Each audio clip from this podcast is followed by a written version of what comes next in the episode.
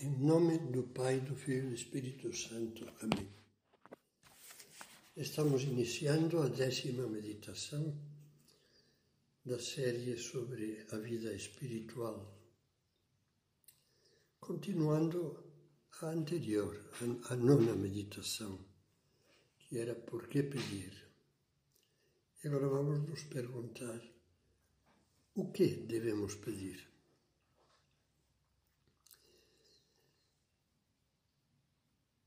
Essas reflexões, digo isto como uma consideração prévia, não são, aulas de doutrina teóricas, mas fundamentalmente conselhos práticos, embora procuremos que a doutrina esteja na base de tudo o que dizemos.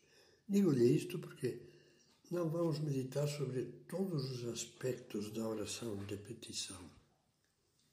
Além do que já foi dito na meditação anterior, quero recordar-lhe apenas algumas qualidades que fazem com que a oração de súplica seja boa, pois poderia ser má. São Tiago diz que, de fato, podemos pedir mal. Não alcançais porque não pedis.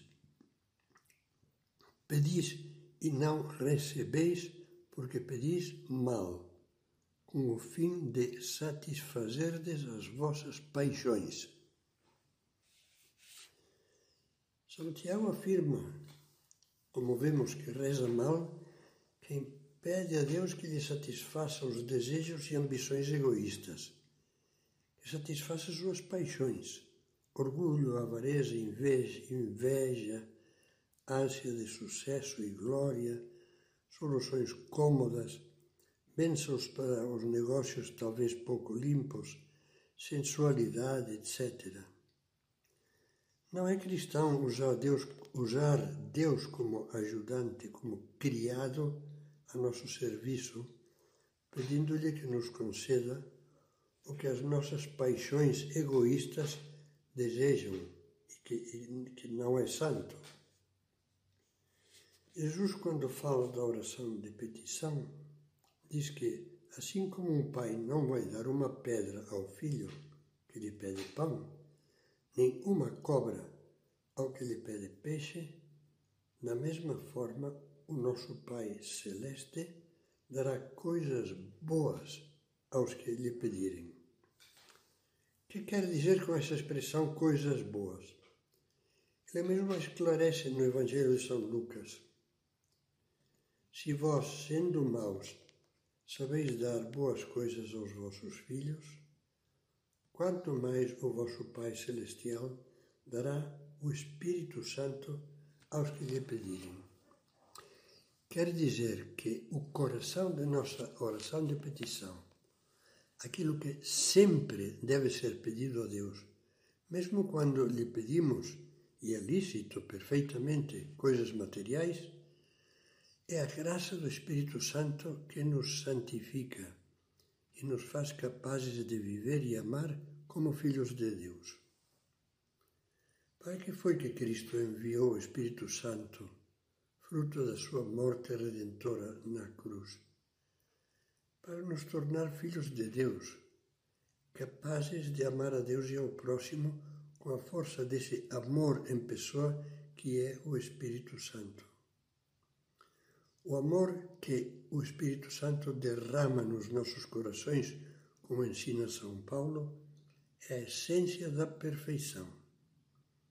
E é também o Espírito Santo que nos leva, como comentava Jesus na última ceia, nos leva à verdade completa sobre Deus, os homens, o mundo e seus problemas.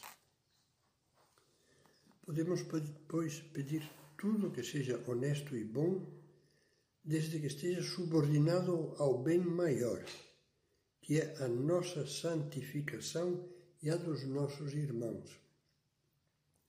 Por isso, na entrada, na entranha de toda súplica dirigida a Deus, você e eu e todos deve colocar o pedido primordial.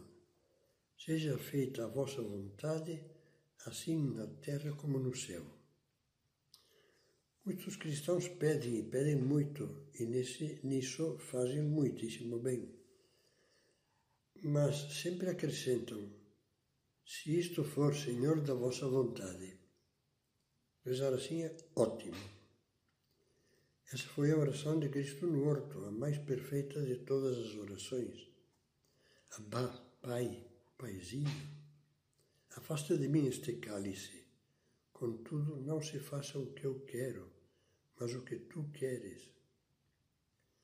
Na realidade, como diz São Paulo, nós não sabemos o que devemos pedir, mas o Espírito mesmo intercede por nós com gemidos inefáveis.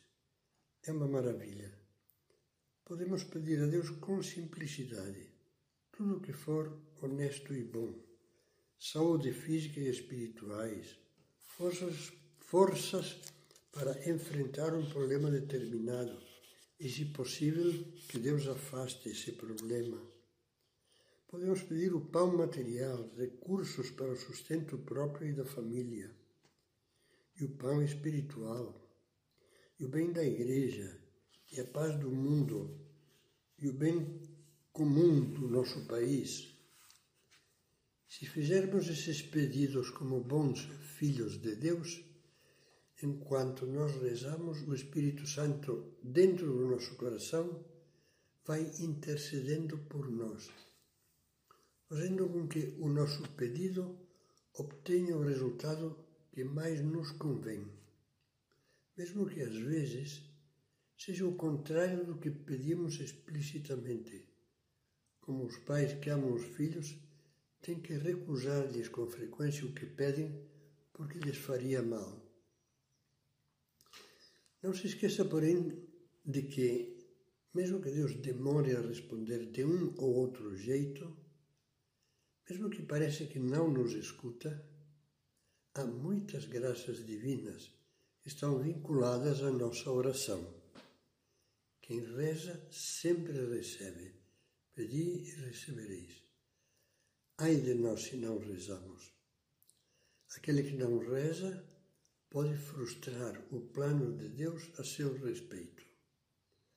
Mais uma vez, eu quero lembrar a frase famosa já citada de Santo Afonso: Quem reza certamente se salva. Quem não reza certamente se condena. Nesta reflexão, queria ainda lembrar-lhe, mesmo que seja brevemente, a grande importância que tem a oração de petição pelos outros. O Senhor nos vê como filhos que constituem a família de Deus, como diz a carta aos Efésios.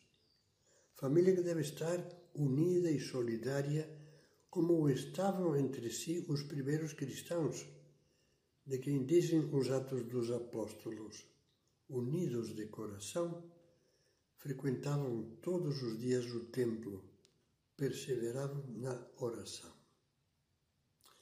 Espiritualmente, mais ainda do que materialmente, uns dependemos dos outros. Formamos um só corpo, o corpo místico de Cristo e como diz São Paulo, o olho não pode dizer à mão: Eu não preciso de ti.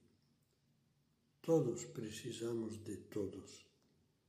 Todos temos que apoiar-nos na oração dos outros. Os outros devem poder apoiar-se na nossa oração. A Igreja viveu isso intensamente desde o começo e esse espírito está bem presente na liturgia da missa, por exemplo. Após a primeira prisão de Pedro, todos os irmãos, dizem os Atos dos Apóstolos, rezavam unanimemente. Diziam: Agora, Senhor, olhai para as suas ameaças e concedei aos vossos servos que, com todo o desassombro, anunciem a palavra. Da mesma forma, São Paulo, que em todas as suas cartas pede orações, escrevia aos Romanos: Combatei comigo, dirigindo vossas orações a Deus por mim. Mais ainda, além de rezarmos pelos outros cristãos, membros do corpo místico de Cristo, Cristo É preciso rezar muito também pelos que não conhecem ou conhecem mal a Deus, pelos que o combatem e até mesmo pelos que se empenham em ser nossos inimigos, nos odeiam e nos perseguem. Foi isso que Jesus nos ensinou. Para terminar, queria lembrar-lhe uma consideração que fazia São José Maria. Dizia que muitas coisas no mundo não andam bem porque poucos rezam e os que rezam, rezam pouco. Deus nos ajude a rezar mais e melhor, a sermos homens e mulheres de oração.